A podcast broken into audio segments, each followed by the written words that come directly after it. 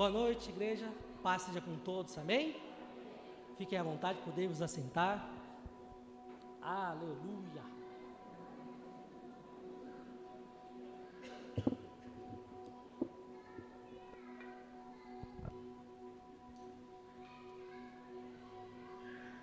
Convido os irmãos a abrir a palavra de Deus em Mateus capítulo 10.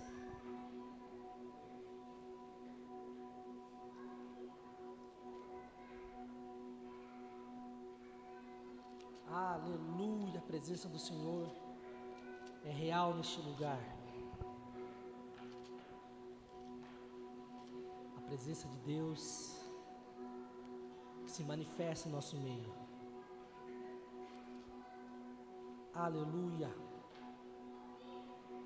Antes de nós irmos para a palavra,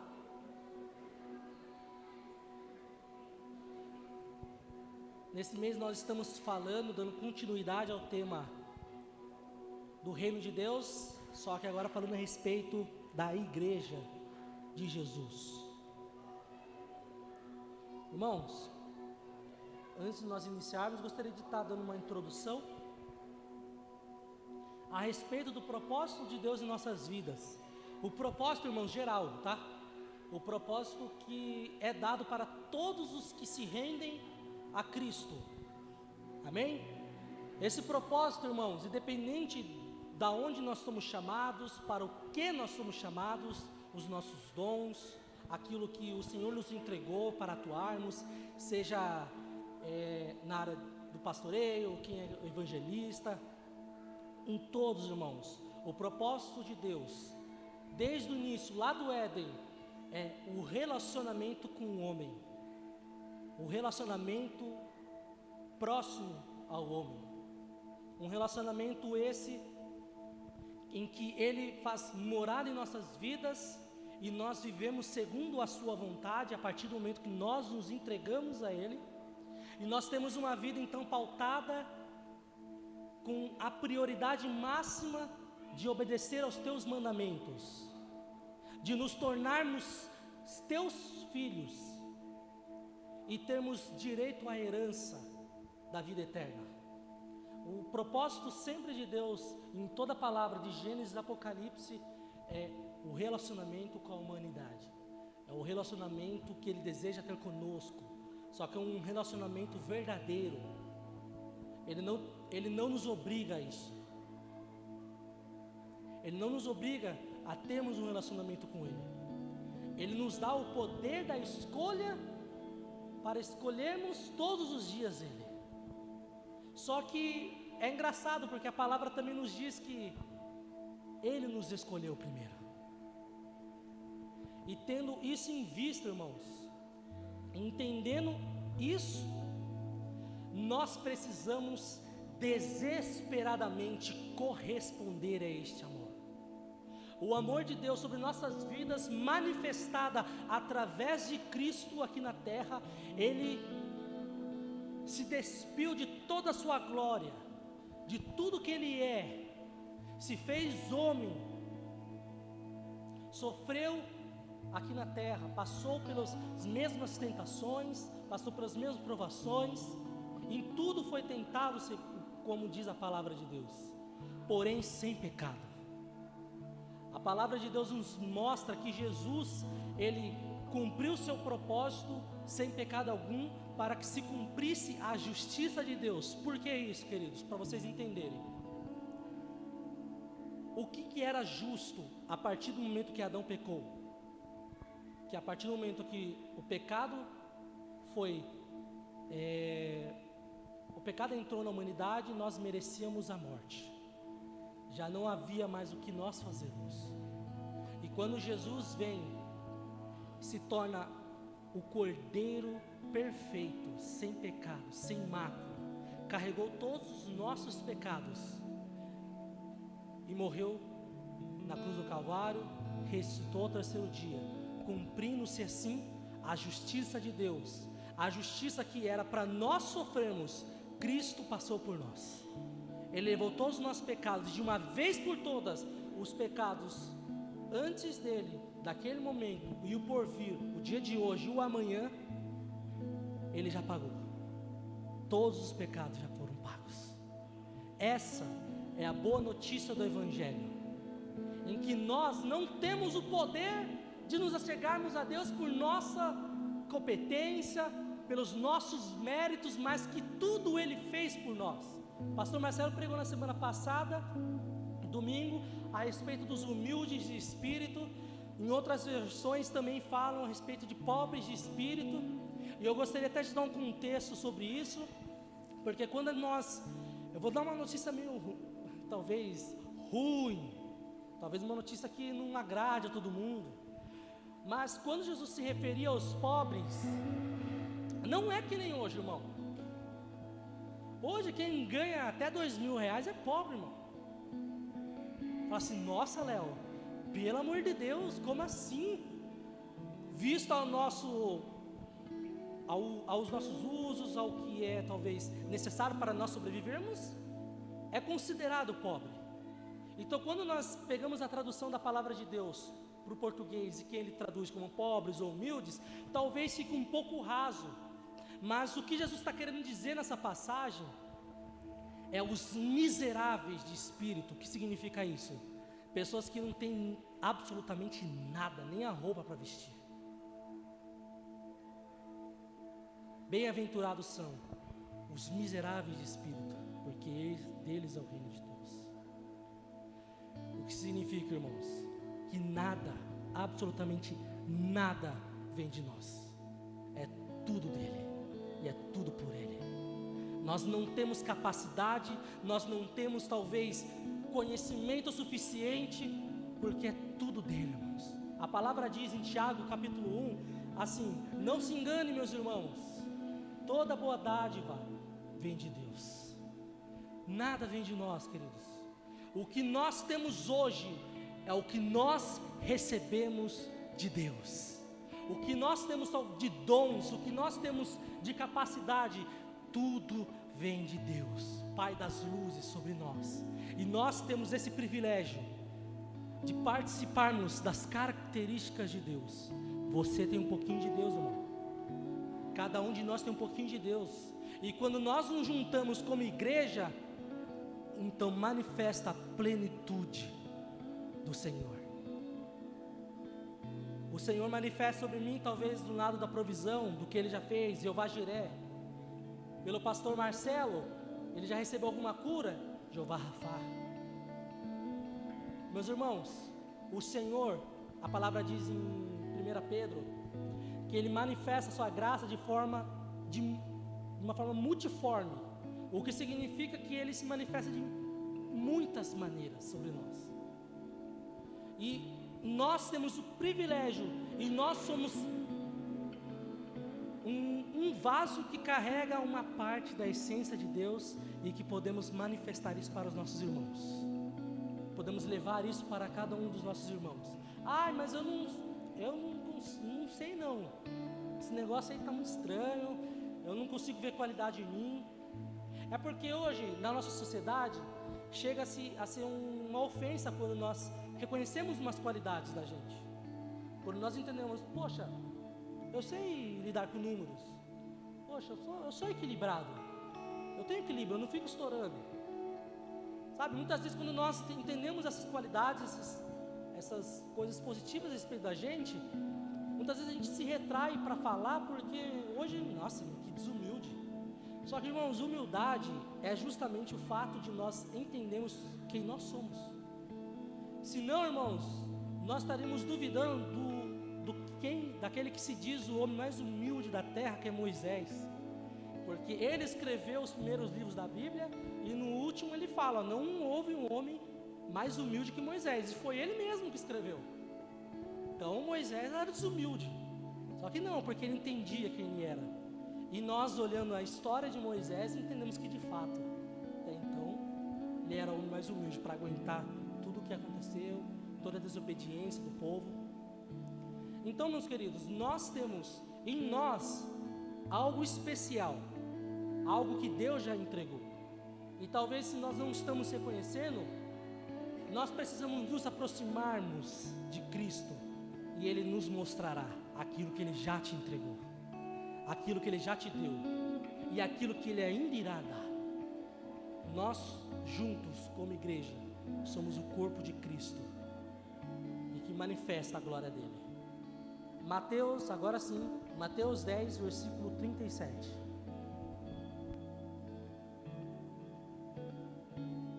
Aleluia.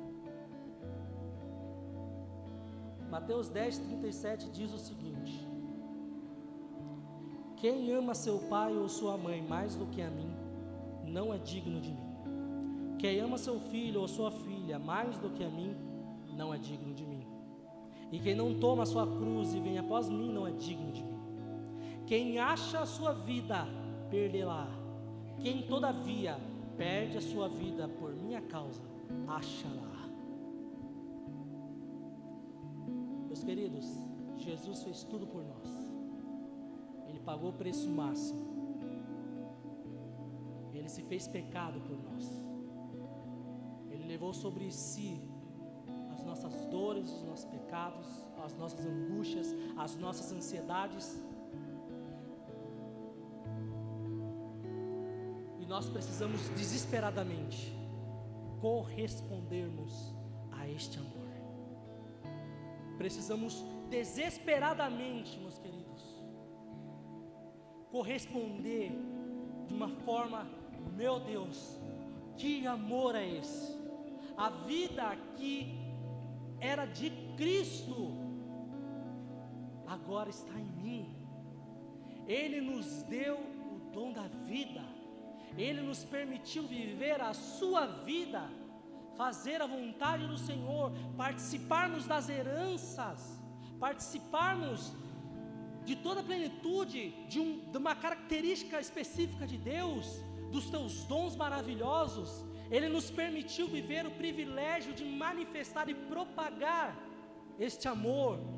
Ele nos deu o privilégio de manifestar sobre as pessoas, sobre as a, que estão ao nosso lado, sobre nós aqui como igreja, o seu amor eterno e maravilhoso. O Senhor nos deu a oportunidade de vivermos como habitação do Espírito Santo, e eu até, brin até brinquei no GD que, meus irmãos, Abraão tinha, deve estar tá lá, nossa, que inveja deles, hein? Eu não tinha acesso a esses negócios não. E hoje nós temos acesso, como dizem, como foi profetizado no livro de Joel, nós temos acesso ao derramamento do Espírito Santo. Nós somos habitação do Espírito Santo. O próprio Deus mora em nossas vidas. Ai, mas eu não sei se eu tenho, meus queridos. Se você está aqui hoje, já é uma prova que você tem o Espírito Santo. Que o Espírito Santo já habita. Sabe por quê? Porque é o Espírito Santo quem nos convence do pecado, da justiça e do juízo. É o Espírito Santo quem nos fala todos os dias o que nós devemos fazer. É o Espírito Santo que, através também da nossa consciência, nos traz talvez um peso a respeito do pecado. Nossa, eu errei aqui, não devia ter feito isso. Irmãos, o humano a pessoa por si só não pode se arrepender, senão pelo Espírito Santo. E hoje o Espírito Santo, ele habita em nosso meio. O Espírito Santo, ele se manifesta através da sua vida e da minha vida. O Espírito Santo nos dá a palavra certa. O Espírito Santo é quem vai te consolar no momento mais complicado. É o Espírito Santo que vai te dar força e vai te animar no momento que você está mais precisando. É o Espírito Santo que vai comemorar junto contigo as tuas vitórias. É o Espírito Santo que vai dar a palavra correta naquele momento que talvez você já nunca imaginaria que poderia dar um conselho, uma palavra. É o Espírito Santo quem faz tudo através de nós. Não é mais pela força das nossas, dos nossos braços, não é mais por nós, não é mais nós, porque por nós não não dá em nada, irmãos. Mas é o Espírito Santo é quem faz por nós. É o Espírito Santo que está aqui nesse local, nesse momento. É o Espírito Santo que através dessa palavra está falando conosco. É o Espírito Santo, irmãos. Através do Senhor Jesus. É Ele que nos convence. É Ele que está todos os dias ao nosso lado. E não é um Espírito Santo, meus queridos, de papel ah, existe, que legal, que bonitinho. É um Espírito Santo que arde em nossos corações a vontade de manifestar o reino de Deus. É o Espírito Santo, meus queridos, que está falando para você todos os dias: para de fazer isso, para de fazer aquilo, viva por mim, ouça a minha voz, como diz a palavra em Apocalipse, ouça o que o Espírito Santo diz às igrejas, o que ele diz à igreja. O Espírito Santo é uma pessoa que fala conosco o tempo todo, e o tempo todo está ali, ó. Ai, mas eu não escuto. A palavra diz em Romanos capítulo 1 que a criação manifesta a glória de Deus. O Espírito Santo fala conosco de inúmeras formas. A forma mais padrão, meus queridos, é através da palavra de Deus, porque é a palavra revelada, que é o próprio Cristo que nos traz a vida, que a palavra, aquele que conhece a verdade, essa verdade nos liberta. O Espírito Santo é que nos traz a revelação por trás do que está escrito na letra. Irmão, se você for um dia ler a palavra de Deus, nunca leia sozinho. Sempre peça, Espírito Santo, fala comigo. E o Espírito Santo vai falar contigo. Ele nos traz a revelação. Ah, mas eu li, beleza. Aí aparece uma situação no seu dia a dia e você lembra daquela palavra, é o Espírito Santo que está te lembrando.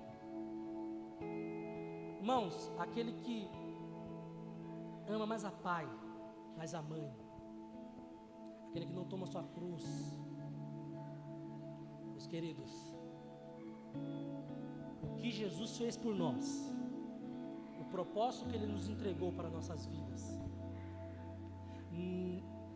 nos traz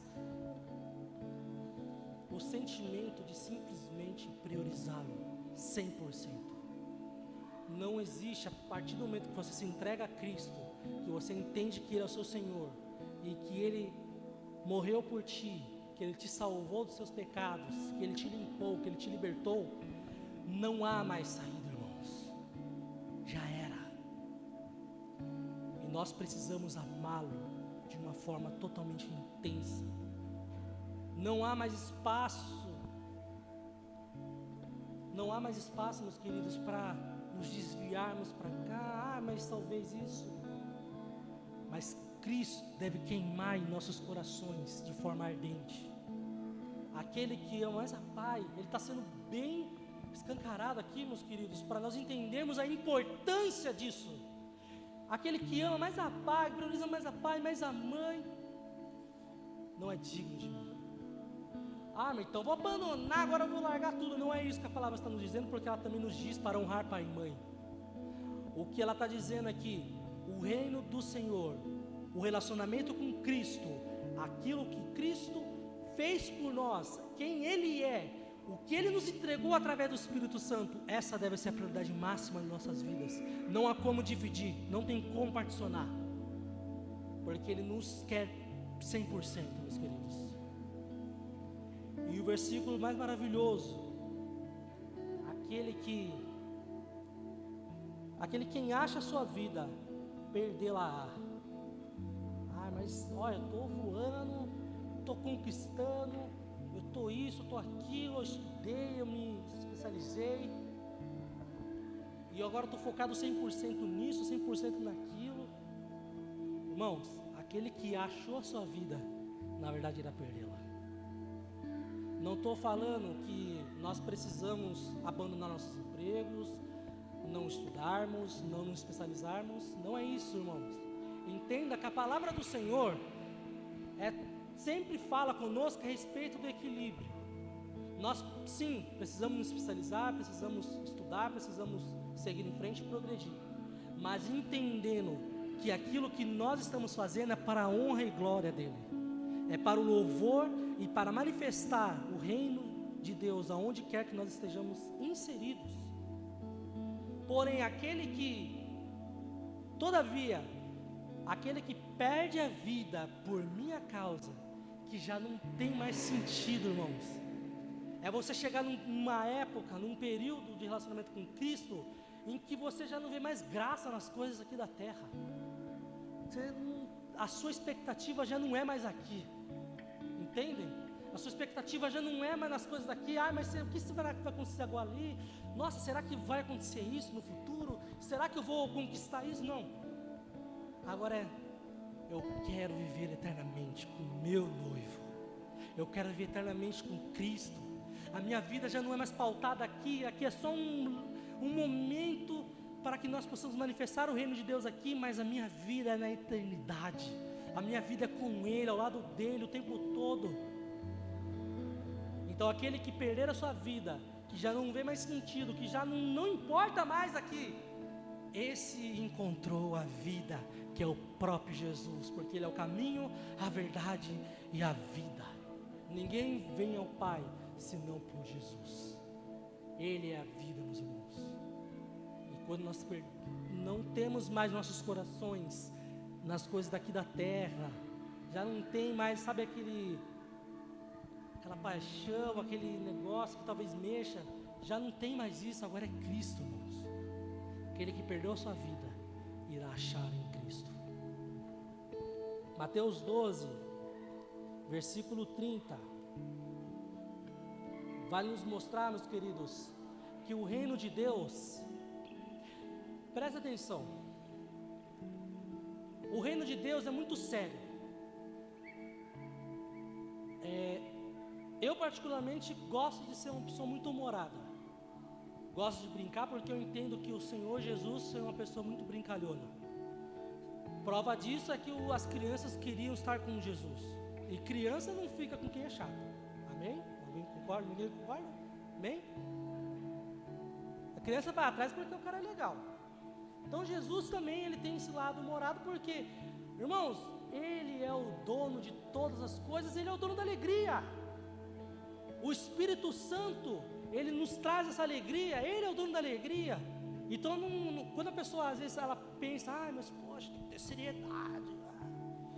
Amém, irmãos, tem que ter seriedade, tem que ter um coração temeroso, porque o, o temor é o princípio da sabedoria, como diz a palavra em Provérbios. Mas nós temos que entender que nós temos um pai bem-humorado, um pai que nos ama, um pai que até mesmo brinca conosco em diversas situações. Nós temos um pai maravilhoso que ele é completo. Ele não é um pai pela metade. Ele não é um 30%, um 70%, 80%. Nossa, é bastante, não. Ele é um pai 100%, ele tem todas as suas características em nós. Amém? Então, o que eu quero dizer é que nós também devemos entender a palavra de Deus como algo que é um pouco direto até mesmo. E esse versículo diz isso, versículo 12 de Mateus, capítulo 12, perdão, de Mateus, versículo 30.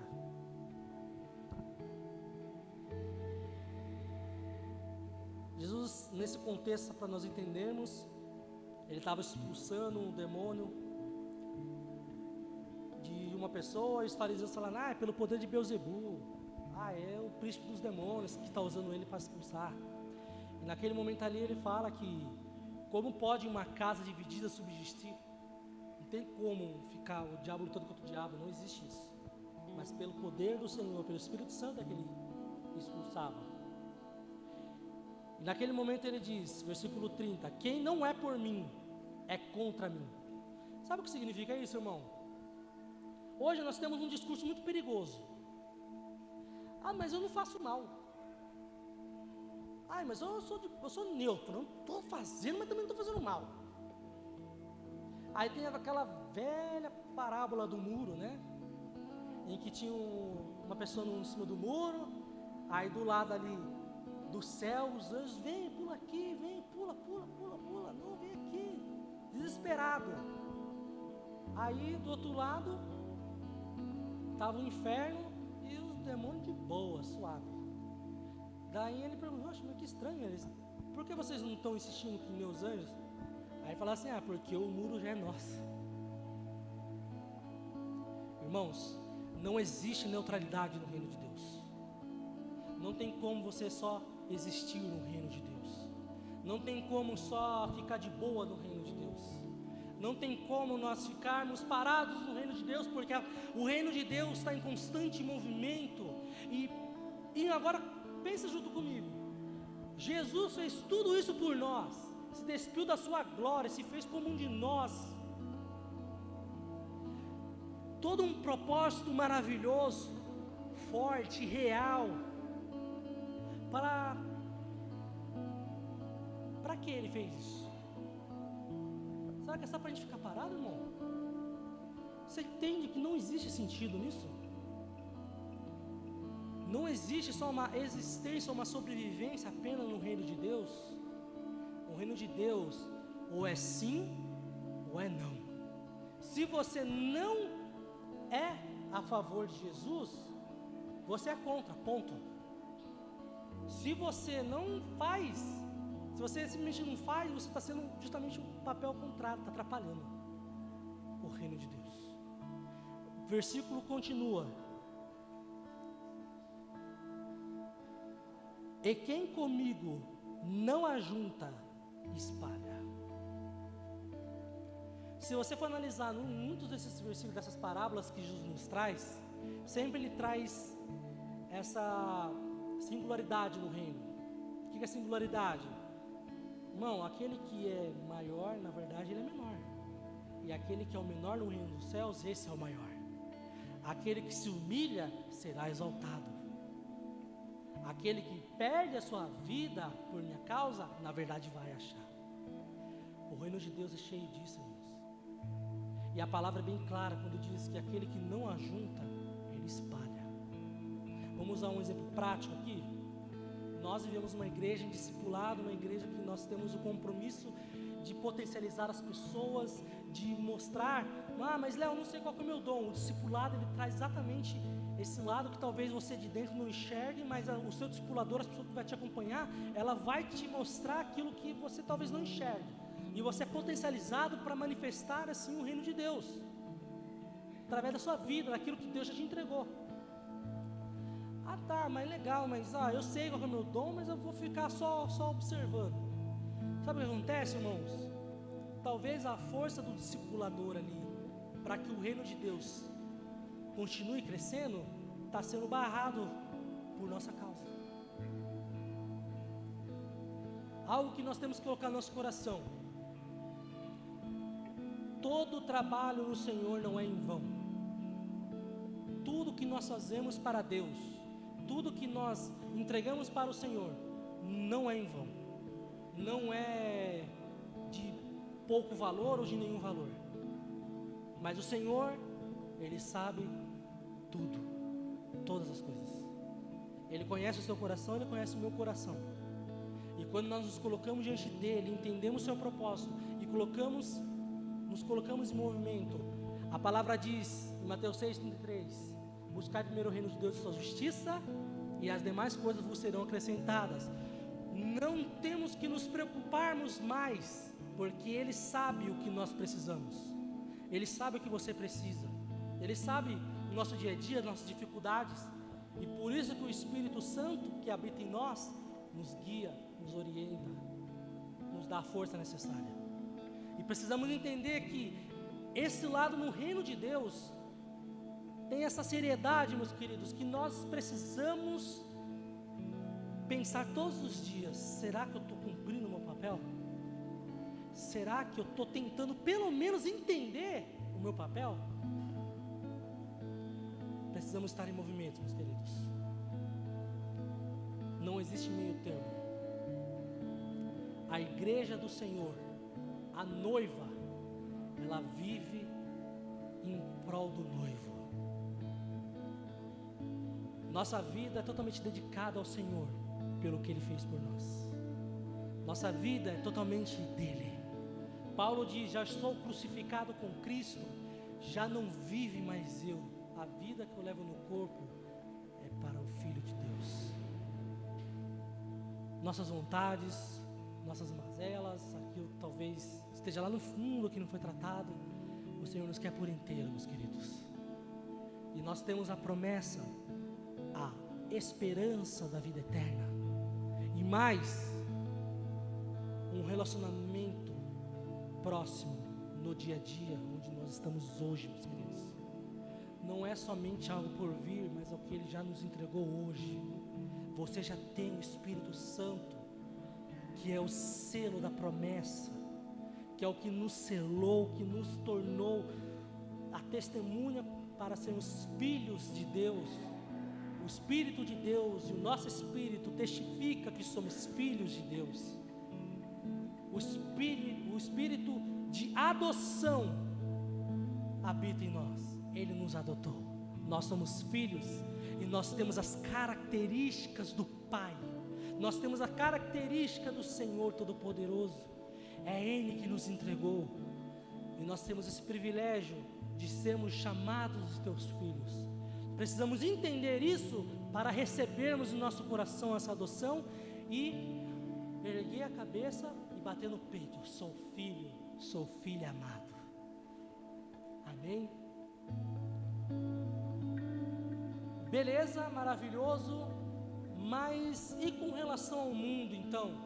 Você falou que a partir do momento que eu me entrego, as coisas já perdem o sentido, mas nós estamos no mundo, nós estamos aqui, o que acontece? Tiago 3, 12, não precisa abrir, diz o seguinte: Ora, meus irmãos, é possível que uma figueira produza azeitonas ou uma videira figos? Assim também, uma fonte de água salgada não pode jorrar água doce. Você conhece a árvore pelos frutos. E o que Jesus padeceu aqui na terra? Gostaria de convidá-las a abrir a palavra de João 15, 18.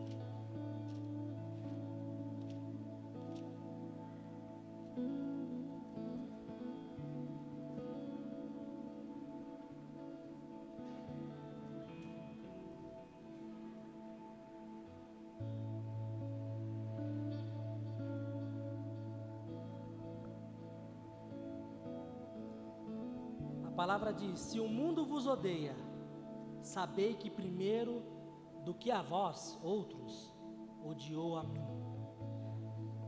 Se vós, for, se vós fosseis do mundo, o um mundo amaria o que era seu. Como todavia não sois do mundo, pelo contrário, dele vos escolhi, por isso o mundo vos odeia. Aquele que segue a Cristo, como a a árvore que dá o seu fruto, aquele que segue a Cristo, também será odiado, como Cristo foi odiado. Então, irmão, se hoje você talvez esteja numa situação que está tranquilo, está confortável, não, estou de boa lá no meu trabalho, lá, eu não faço mal, mas estou parado, estou tranquilo. Naturalmente, meus queridos, nada acontece. Porque é lei da inércia, né? Você não, não anda, não tem, não tem energia, não tem o que aconteça, não tem como acontecer algo. Só que quando nós nos movemos em obediência a Jesus, quando nós nos andamos em obediência a Cristo, ao que Ele ministrou sobre nós, as coisas, o rebuliço começa a acontecer. Ah, mas pode ser que não se manifeste exatamente naquele local, mas aí começa, parece que do nada, algumas coisas começam a embaraçar, algumas pessoas começam a olhar de cara torta, alguns falam, ah, esse cara aí está estranho, agora virou crente, agora não, não fala mais palavrão, não, cara chato. Você fala, nossa, mas isso faz parte do que a palavra nos diz sobre o mundo nos odiar. Por quê? Porque é estranho para eles a conduta cristã. É estranho para o mundo nós sermos pessoas diferentes. E não é pessoa diferente do traje, irmão. Agora sou crente. Não é isso, meus queridos. Não é uma vestidura, não é uma máscara, mas é o que o Senhor faz em nosso caráter, é uma mudança de dentro para fora, em que o noivo, através do Espírito Santo, que nos torna filho, vai nos convencer a parar de fazer certas coisas que talvez seja normal. Um exemplo muito simples no ambiente de trabalho é aquela mentirinha branca. Ah, não, mas não vai prejudicar ninguém essa mentirinha.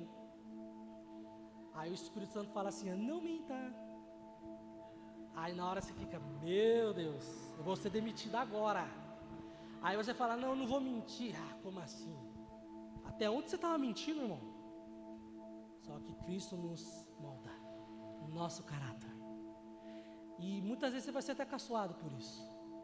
talvez não seja hoje na realidade do Brasil algo muito como perseguição de leão, como aconteceu no passado, mas são dentro desses contextos em que o mundo acha estranho você não mais se lançar mais com eles nas bebedeiras, nas mas através de um caráter transformado, em que você começa a tratar melhor as pessoas, em que você busca enxergar nas pessoas que ela precisa de salvação e por isso você vai manifestar Cristo na vida dela. Muitas vezes, irmãos, o mundo vai te odiar mesmo. E alegre-se, bem-aventurados sois. Porque nós temos a herança eterna. E quando nós vivemos de acordo com o que o Senhor nos tem prometido, aquele que o mundo talvez possa oferecer algum tipo de alegria, enfim, mas a alegria verdadeira, a paz verdadeira é somente o que Ele nos entrega. Em Atos capítulo 16, já no final da história, Paulo, depois de sofrer muito por pregar o Evangelho, foi preso, açoitado, estava lá como bandido, injustamente, desse cenário terrível. Ele estava louvando a Deus junto com todo mundo ali, dando graças, alegrando-se. É possível, meus queridos, nos alegrarmos na angústia, no momento mais difícil. A ponto, meus queridos, de que quando tremeu aquele lugar, tudo foi aberto, os presos já podiam ir embora. Ninguém foi embora, ninguém fugiu, não é só Paulo e Silas. Ninguém, até os presos ali, foram tão impactados pela alegria, pelo amor de Deus, que eles nem eles quiseram mais fugir, queriam estar ali, porque aquele local aonde o Senhor Jesus está, esse é o melhor local. O Espírito Santo que habita em nossas vidas, oh irmãos, olha o privilégio que nós temos de trazer isso à tona para as pessoas. Nós podemos trazer um ambiente de glória através de nós, das nossas palavras, ah, mas eu não sei falar. Das nossas atitudes, irmão. Um abraço. Talvez ali um ouvido amigo. Você manifestando Cristo. Não, não precisamos ficar surpresos se o mundo nos odiar. Dê graças a Deus. Em um dos versículos de Atos, quando a igreja estava sendo perseguida, eles apanharam a palavra diz que eles se alegraram por serem dignos de apanhar por Cristo. Então que nós possamos nos alegrar de sermos caçoados, de sermos taxados, talvez como fanáticos, taxados como o louco, que nós possamos nos alegrar, porque o Senhor é quem nos chamou para Agora um alerta, meus queridos, para nossas vidas já partindo para o final. Tiago 4, versículo 4. Diz o seguinte: Infiéis, não sabeis que a amizade do mundo é inimizade contra Deus? Portanto, qualquer que quiser ser amigo do mundo constitui-se inimigo de Deus. Sabe o que é, é interessante nesse versículo? É porque muitas vezes nós entendemos que uma vida sem Cristo é você estar tá totalmente lá. Só que, meus irmãos, uma simples amizade nos torna inimigos de Deus.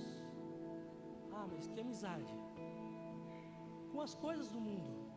O que te atrai hoje? O que nos atrai hoje?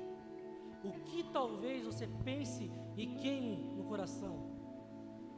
Será que talvez, ah, mas Senhor, eu entreguei minha vida, eu até estou vindo na igreja domingo, quarta, sexta, estou voando, mas tem aquele pecadinho ali, tem, aquela, tem aquele momento ali que eu não consigo me segurar e eu não quero tratar. Ah, no meu trabalho ali, às vezes me chamam para fazer umas coisas ali e tal, e eu acabo indo, mas eu não vejo o que é errado. Sabe o que é o perigoso desse discurso? É que o Evangelho está se tornando subjetivo. De usarmos até mesmo a palavra de Deus, ah não, mas não está escrito isso. Não está escrito com essas palavras. E nós muitas vezes buscamos usar a palavra de Deus para justificar o nosso pecado, nosso erro, a nossa desobediência, porque muitas vezes nem, nem precisa ser pecado, irmão. Se Deus no seu dia a dia te mandou fazer algo, faça. Se você desobedecer, não se, trata, não se trata tanto de pecado, meus queridos. A primeira etapa da nossa vida é o pecado, que a gente está nos limpando. A palavra diz para nós nos limparmos no sangue do Cordeiro, nos revestirmos dele, porque o pecado deve ser um acidente em nossas vidas. Putz, aconteceu, perdão, Senhor Jesus. Imediato, papo. Agora, e o caráter? O caráter é só você e Deus. O caráter é só nós aqui dentro e o Senhor. E Ele vai moldar o nosso caráter. E aí vai de uma permissão nossa de entendermos isso, sermos moldados, sermos transformados e mudarmos. Tomar a cruz, lembra? Tomar a cruz. Sou falho, somos pecadores, todos somos, mas nós temos esse coração, como diz a palavra, coração de Davi, que era um coração segundo Deus, um coração que se arrepende, um coração que o tempo todo busca a vontade do Senhor. E no dia a dia ele vai te transformando, no dia a dia você vai mudando. Todos os anos, irmãos, aí chega a ser engraçado. Todos os anos eu falo, nossa, agora eu sou, agora eu sou crente. Não, agora eu sou. Aí chegando que vem, não, mas eu não era crente. Agora eu sou. Tô voando, moleque. Aí chegou o ano, ano de novo. Nossa, agora. Nossa, tava ruim? Agora melhorei um pouquinho. Irmãos, Todos os dias nós somos moldados de glória em glória. Todos os dias nós estamos nos lavando. Todos os dias nós estamos nos rendendo. Todos os dias nós estamos buscando ser perfeitos como o Pai é perfeito. Quando a palavra diz perfeito, é maduro. Buscando um amadurecimento na nossa vida. Já que, irmãos, eu falo com muito temor isso, mas nós não podemos ser dependentes do que é falado aqui no altar, exclusivamente. É importante ter uma parcela maravilhosa na nossa vida, porque talvez aonde a gente não consiga, é, tenhamos talvez uma revelação de algo nas nossas vidas, mas nós precisamos por nós nos alimentarmos da palavra do Senhor. Precisamos por nós entendermos e buscarmos sermos moldados, porque é pela palavra revelada de Deus que nós temos esse acesso. Então busque desesperadamente esse relacionamento com Cristo. Em oração, na palavra, jejum. E que as coisas do mundo, você fala assim, ah,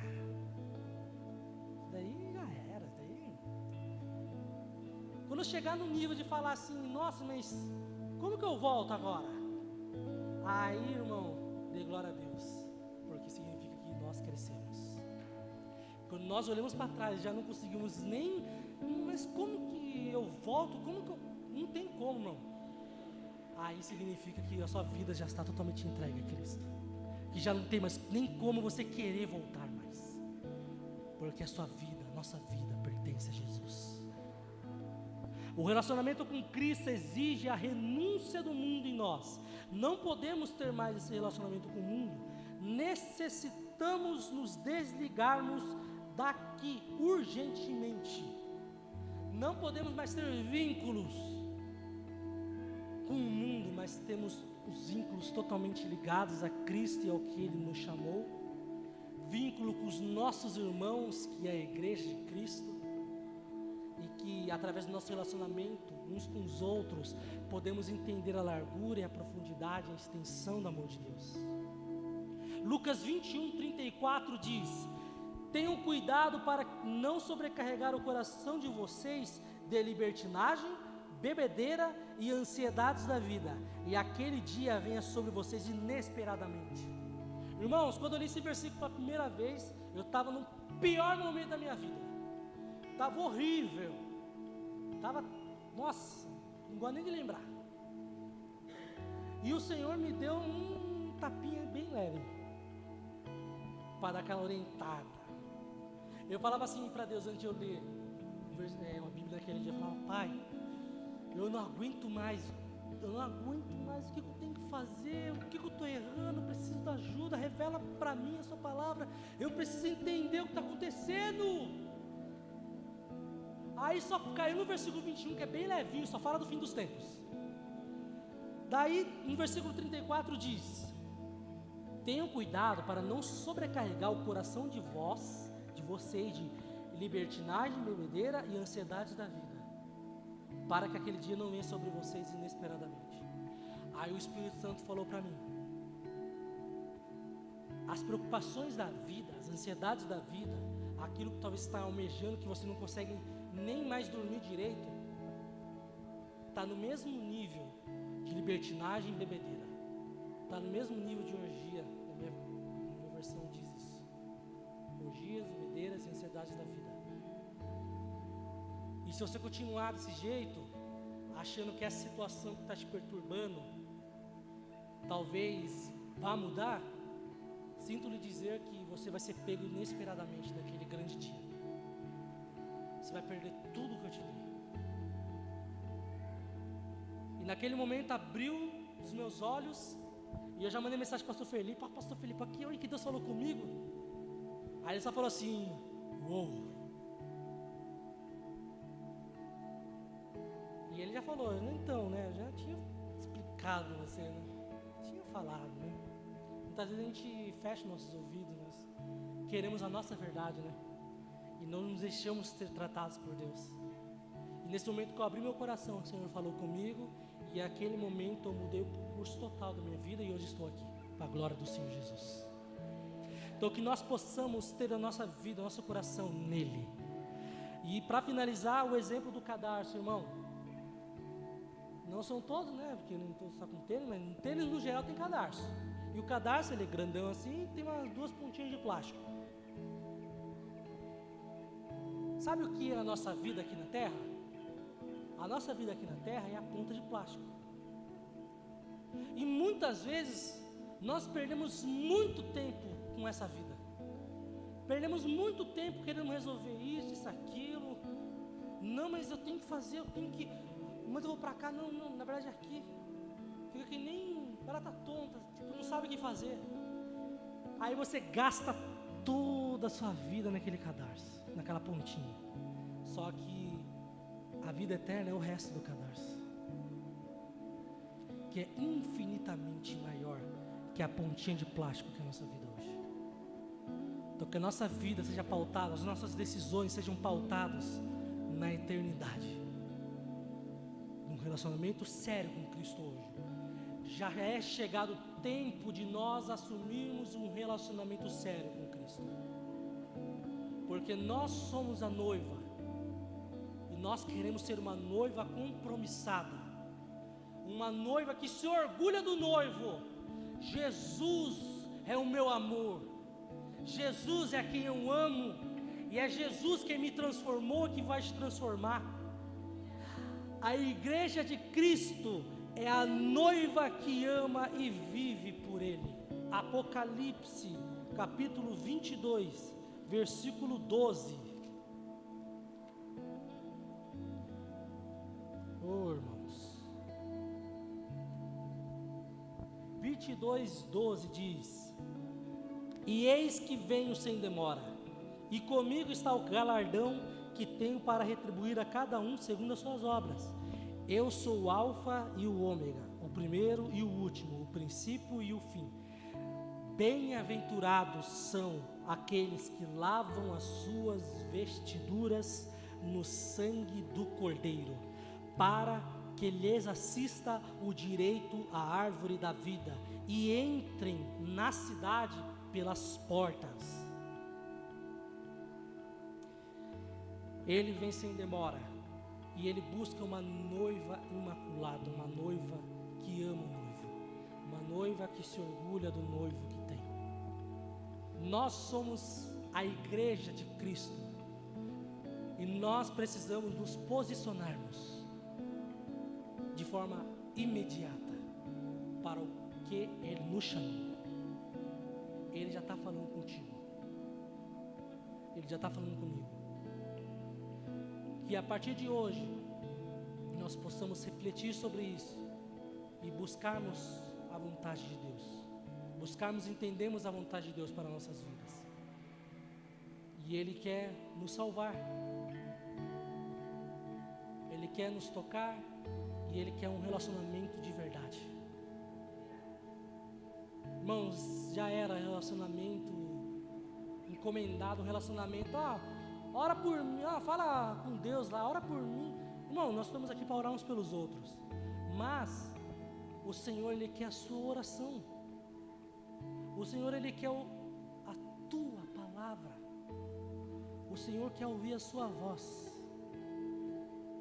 E Ele quer te abraçar, Ele quer te consolar, Ele quer te libertar, e Ele quer te dar a vida, a verdadeira vida. Quando eu experimentei a verdadeira vida em Cristo, eu percebi que eu não tinha vida nenhuma sem Ele. Se entrega a Cristo imediatamente, porque a palavra diz: busque ao Senhor enquanto há tempo. Ainda há tempo. A palavra em, Apocalipse 2, 19 diz, a partir do 19 e em seguinte, diz que eu lhes dei tempo para que se arrependam o Senhor não está nos dando tempo para nos arrependermos, irmãos. Que hoje possa ser esse dia. Arrependa-se. Entregue a sua vida a Cristo. E viva a partir de hoje uma vida diferente. Porque uma vida com Cristo não pode ser normal. Uma vida com Cristo, sinto lhe dizer, mas já era. E olha que notícia maravilhosa, porque já era. A minha vida já não é mais minha, eu tenho um dono, eu pertenço a algo, eu sou filho, e Ele me ama, e Ele me dá a vida eterna. Hoje eu posso já participar disso tudo. Hoje nós podemos compartilharmos uns com os outros o que o Senhor já tem feito. Ele já tem feito, irmãos. Se você está aqui hoje porque Ele já te livrou, Ele já restaurou, Ele já libertou. Ah, mas eu não estou vendo isso. Então é hoje, em nome de Jesus. Eu gostaria de convidar os irmãos a se levantar, vamos orar. E eu gostaria de fazer um convite. Gostaria que apagasse as luzes, em nome de Jesus.